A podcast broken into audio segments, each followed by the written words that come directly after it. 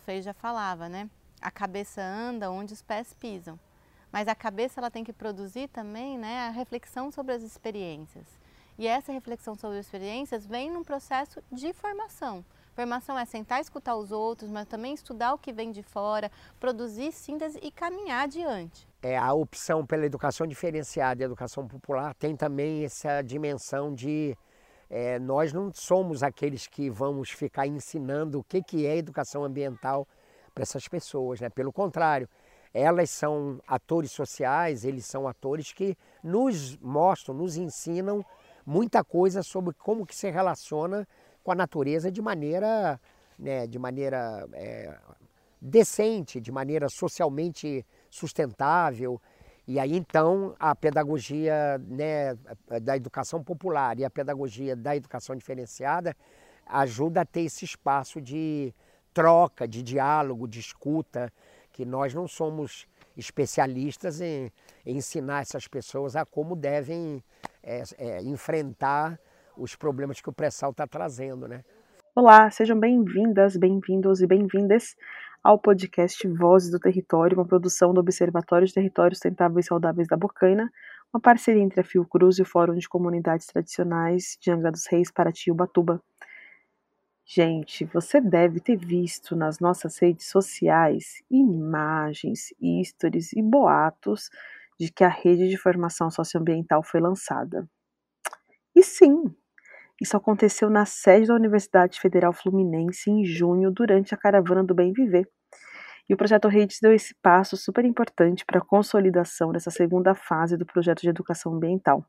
Eu sou Maite Freitas e hoje nós vamos ouvir Aline Tavares e Domingos Nobres, coordenadores da Comissão Político-Pedagógica e da Rede de Formação do projeto Redes. Como a rede de formação é um assunto vasto, eu achei melhor dividir em três episódios tudo o que você precisa saber neste primeiro momento sobre a iniciativa. Então, neste episódio, nós vamos saber o que é a rede e como ela foi pensada e para que ela serve. Bora ouvir e encontrar um ponto para se conectar com ela? Vozes do Território. Vozes do Território. Vozes do Território. Vozes do Território. Vozes, Vozes do, do Território. Nhanderecoa, Nhamombarete, Jachoqueroa, Nhanembarete. Sou Domingos Nobre, eu sou professor pesquisador do Instituto de Educação de Angra dos Reis, da Universidade Federal Fluminense. Aqui no Projeto Redes eu componho a equipe que nós chamamos de NGPP, Núcleo de Gestão Político-Pedagógica. E no território eu coordeno um programa muito interessante de há muitos anos, que se chama Escolas do Território, que é um programa que atua fazendo formação de professores em escolas localizadas em comunidades tradicionais. E aí, por conta de nós acompanharmos, nós da UF acompanharmos o coletivo de apoio à educação diferenciada de Paraty, a gente conheceu o pessoal do fórum, começamos aí, conhecemos o pessoal do observatório e a UF, na verdade, é uma das instituições do chamado consórcio de gestão do projeto Redes. É o observatório, o Fórum de Comunidades Tradicionais, a UF e a Unesp. Então eu estou no Redes por conta da, do consórcio da UF estar tá na, na gestão. Eu me chamo Aline, eu trabalho no Observatório dos Territórios Sustentáveis e Saudáveis e eu atuo no projeto Rede como coordenadora político-pedagógica. Especificamente eu estou trabalhando aí junto com o grupo do GT Formação e no GT Pesquisa dentro do Rede, pensando a construção do primeiro curso básico que é o curso carro-chefe que vai montar a rede de formação socioambiental aqui da região. E já nessa fase 2, que é a que nós estamos agora, que a UF está na, no consórcio, essa fase 2, o foco, inclusive no plano de trabalho, a, a gente chama de a linha básica, né, o, é o construir uma rede de formação socioambiental. Esse é o foco que vai até 2025. A rede de formação socioambiental é um projeto. Né? Ela é um projeto no sentido de que ela é um processo que está sendo constituído no seu próprio fazer. Então, muitas pessoas perguntam o que é a rede de formação.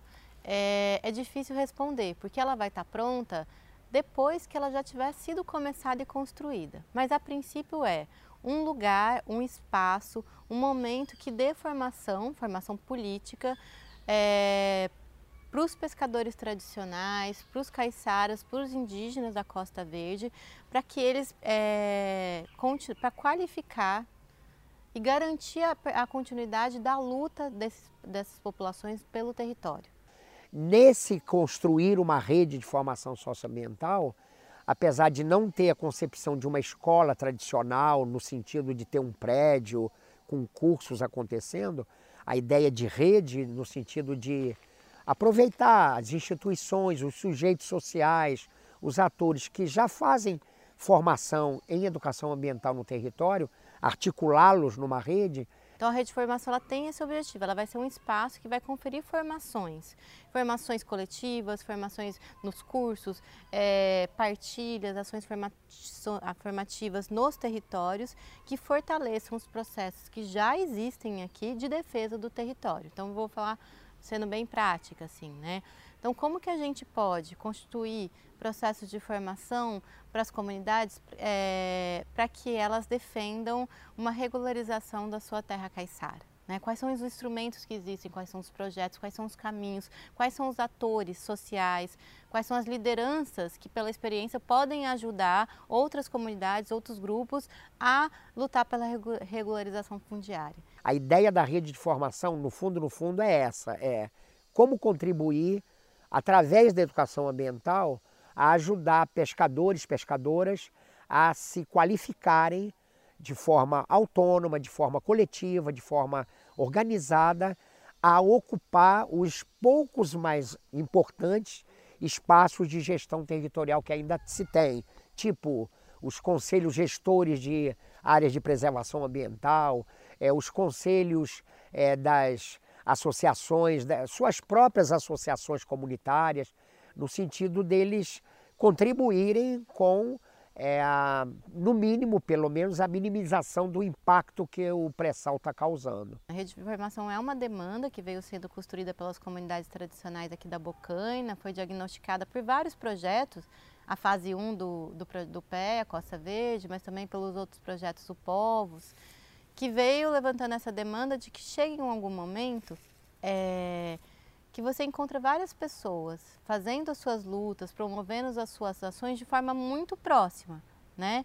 Embora sem muita conexão, de formas separadas. Então, é, a ideia da rede de formação veio dessa demanda de unificar essas ações, mas também de trazer elementos. Chega um momento em que a luta precisa de elementos produzidos em outros lugares. Então, por exemplo, é importante a gente saber o que está acontecendo no campo legal, né? Então, em relação à regularização fundiária caiçara, quais são os instrumentos que estão sendo produzidos, quais são os caminhos legais, né? Ou um outro conjunto de informações que são produzidas é, em outros espaços, por exemplo, a universidade, outros movimentos, né?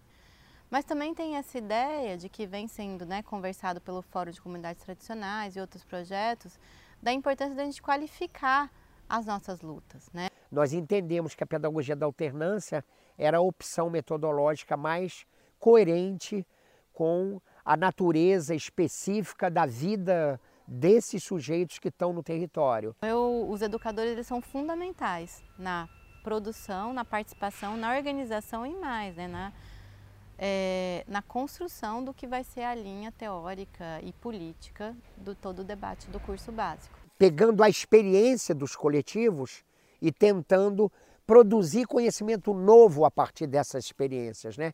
E tirar isso para a rede de formação. É de que maneira a partilha desses conhecimentos pode ajudar, por exemplo, outros municípios a constituir seus coletivos. E, por exemplo, é, como que os coletivos podem incidir na formulação de políticas públicas locais. A ideia mesmo mais ousada talvez seja que constitua uma rede de defensores populares da própria Bocaina. A gente espera que se o trabalho for bem feito, talvez um melhor critério de avaliação de tudo que a gente está fazendo, desse esforço todo, seja é quando terminar o convênio né, com a Petrobras, ou vamos dizer, o, o término do financiamento do projeto, a gente espera que a rede continue tendo vida autônoma, ou seja, a gente conseguiu estimular as pessoas, a gente conseguiu colocar as pessoas em contato, a gente conseguiu potencializar a atuação de alguns atores, a gente conseguiu é, insuflar, animar, estimular grupos a continuar fazendo formação e instituições a fazer formação. E o dia que o projeto terminar oficialmente, essa rede continuar funcionando e contribuindo para retomada dos direitos que a gente andou perdendo. Então, o projeto, a rede de formação é isso, é um grande projeto em desenvolvimento que vai ser uma grande escola de formação política para o território, para subsidiar e ajudar na defesa do território e dos temas que estão aqui. E é um lugar de encontro, porque a formação ela não faz sem encontro, ela não faz sem trocas das experiências, sem criar uma energia, um compartilhamento, uma solidariedade, grupos de apoio. Então, ela é um lugar, um movimento em si de formação, mas de criar coesão entre o grupo, solidariedade e, quem sabe, ser um próprio movimento, né? um lugar de, de encontro de vários movimentos. É muito bacana acompanhar as reuniões da rede de formação e ver o quanto está todo mundo empenhado para fazer essa história acontecer da melhor forma. E o projeto Redes é fruto de uma parceria com a Fiotec Fiocruz por meio do Observatório de Territórios Sustentáveis Saudáveis da Bocaina, o OTS, do Fórum de Comunidades Tradicionais, o FCT, da Universidade Federal Fluminense, a UF, e da Universidade Estadual Paulista, a Unesp, resultado de uma condicionante exigida à Petrobras pelo licenciamento ambiental federal conduzido pelo IBAMA, o projeto Redes é uma política pública conquistada por comunidades tradicionais pesqueiras impactadas por empreendimentos de petróleo e gás natural no litoral norte de São Paulo e no litoral sul do Rio de Janeiro. Até o próximo episódio.